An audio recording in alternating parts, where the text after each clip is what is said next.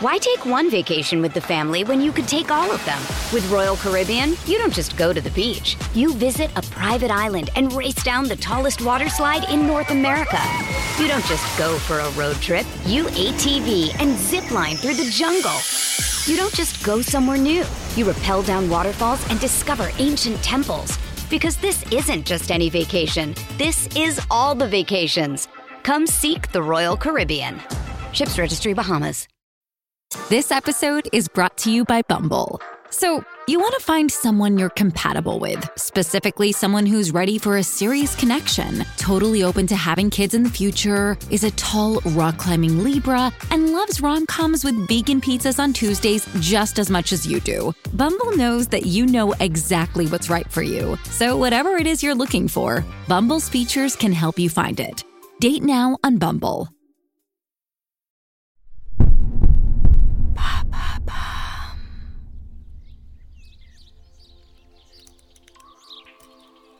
Début 1962.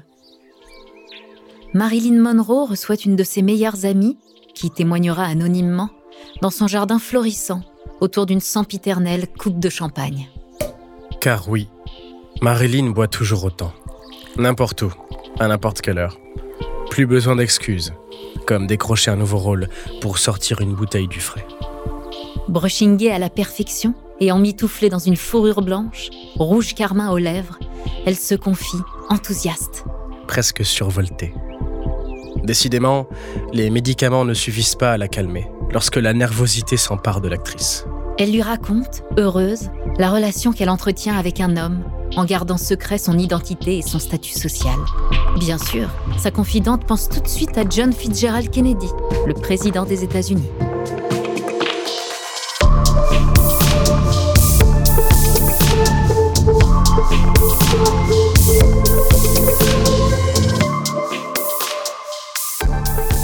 Différents sons de cloche continuent de parvenir jusqu'aux oreilles du grand public, et surtout des médias.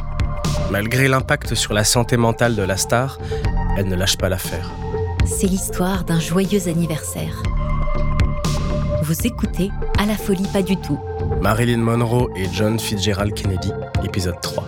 Joyeux anniversaire, Monsieur le Président.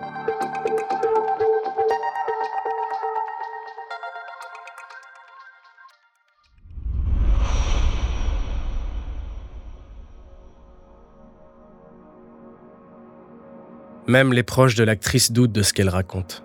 Entre sa consommation d'alcool, de médicaments et son obsession pour le président, comment savoir si elle dit vrai ou si elle ne raconte que ce qu'elle rêverait d'entendre de la bouche de l'objet de sa convoitise?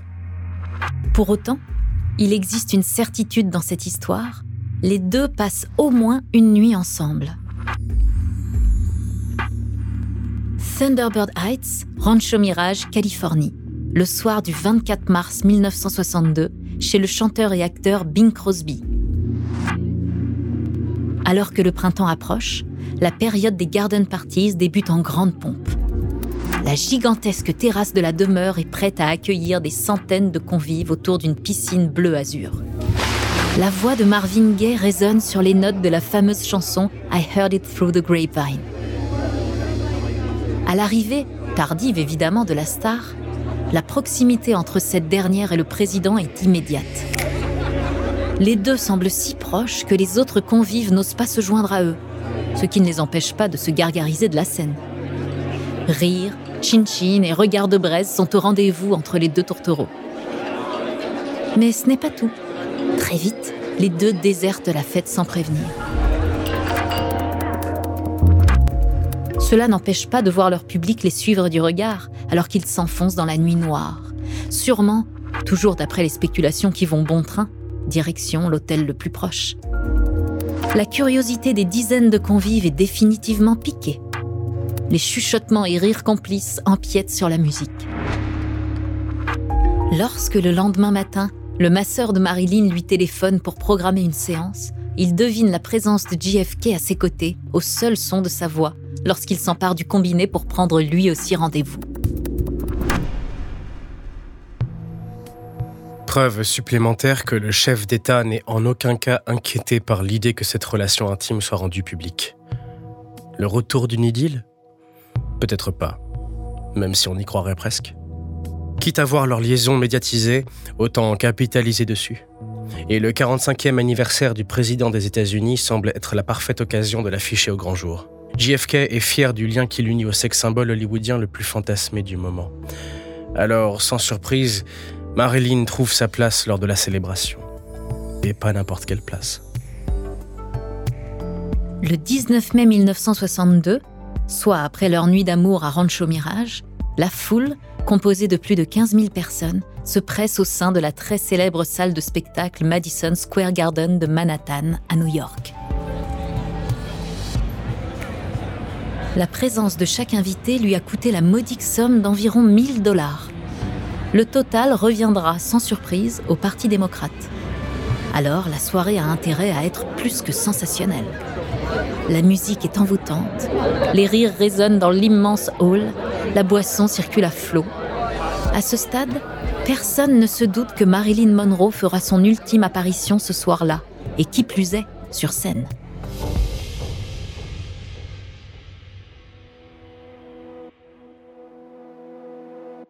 Pendant ce temps-là, angoissée dans sa loge, l'actrice enchaîne, comme à son habitude, les coupes de champagne.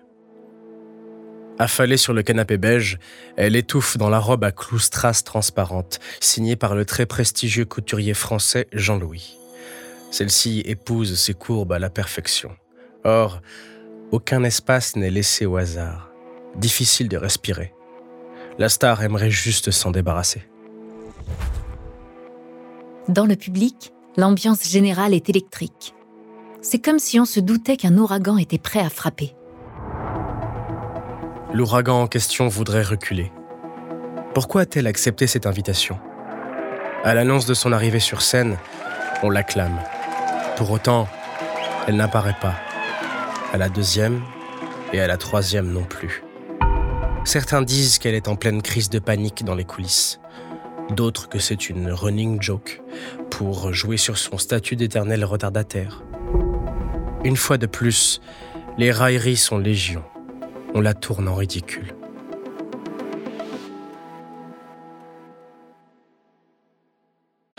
Why take one vacation with the family when you could take all of them? With Royal Caribbean, you don't just go to the beach. You visit a private island and race down the tallest water slide in North America.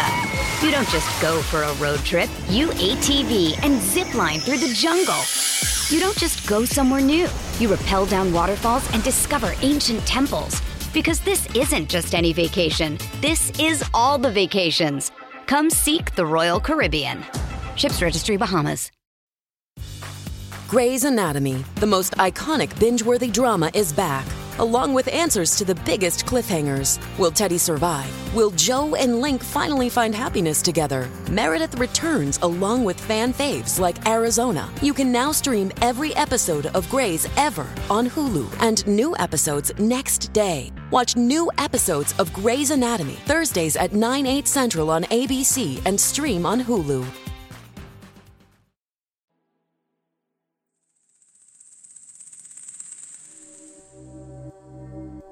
Marilyn Monroe monte enfin sur scène. C'est le moment de la fameuse chanson Happy Birthday, Mr. President. Elle chante avec une sensualité non cachée, minaudant et prenant son temps. Toute trace de timidité s'est envolée. Marilyn joue son rôle à la perfection. Un moment qui, des dizaines d'années plus tard, restera dans les annales. C'est magique et drôle à la fois. Elle rayonne. Tout le monde est tombé sous le charme, se souvient Bill Ray, photographe du magazine Life. JFK, le roi de la soirée, en lâche même son cigare. Finira-t-il par en faire sa reine? Certains la croient ivre. D'autres affirment qu'elle est juste extrêmement stressée.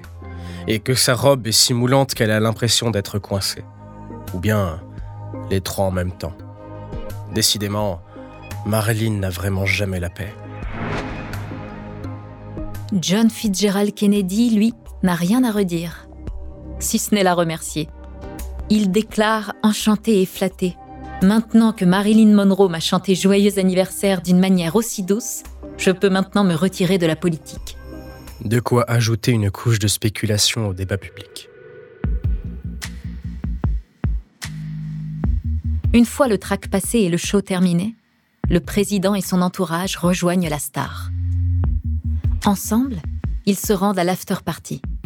Ils ont rendez-vous chez le directeur de cinéma Arthur Krim, président du studio United Artists et figure du Parti démocrate, et sa femme, Mathilde. À son arrivée, même succès que plus tôt dans la soirée. Anthony Sherman, agent des services secrets en poste cette nuit-là, raconte Je n'oublierai jamais cette nuit. J'ai été affecté au poste de contrôle de la maison privée où la fête a eu lieu.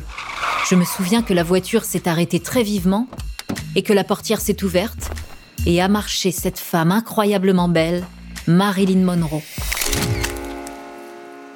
C'est ici, devant une majestueuse bibliothèque, qui réalisé le seul cliché qu'on a de Marilyn Monroe et de John Fitzgerald Kennedy, accompagné de son frère.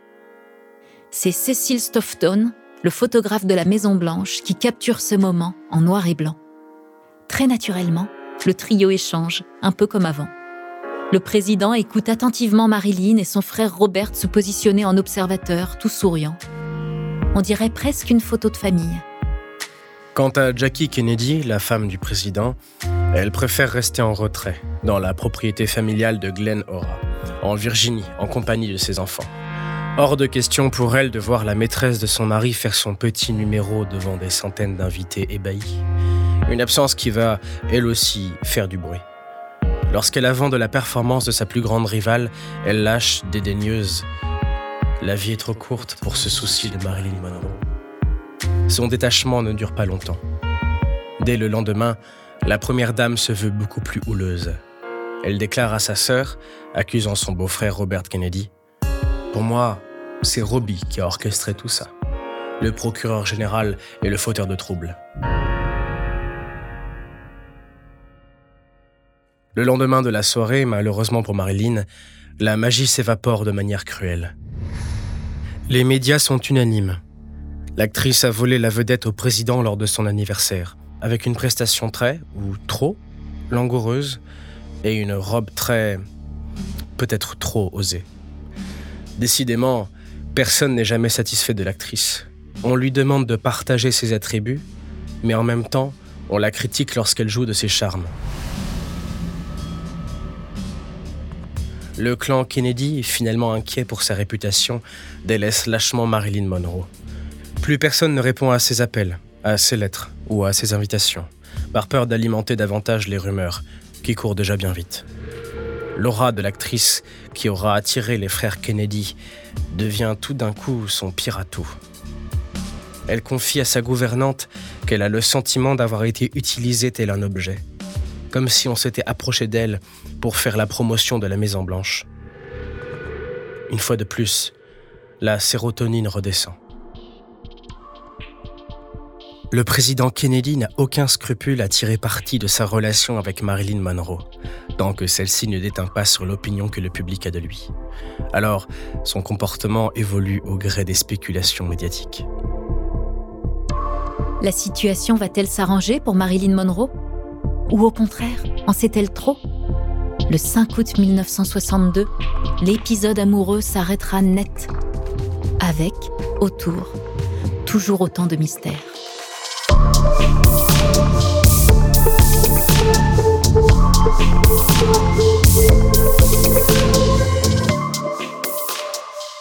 Merci d'avoir écouté À la folie pas du tout, une production Bababam.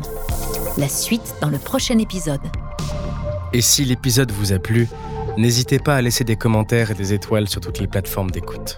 Et les quatre épisodes de la saison sont disponibles en avant-première sur Apple Podcast, sur la chaîne Bababam Plus.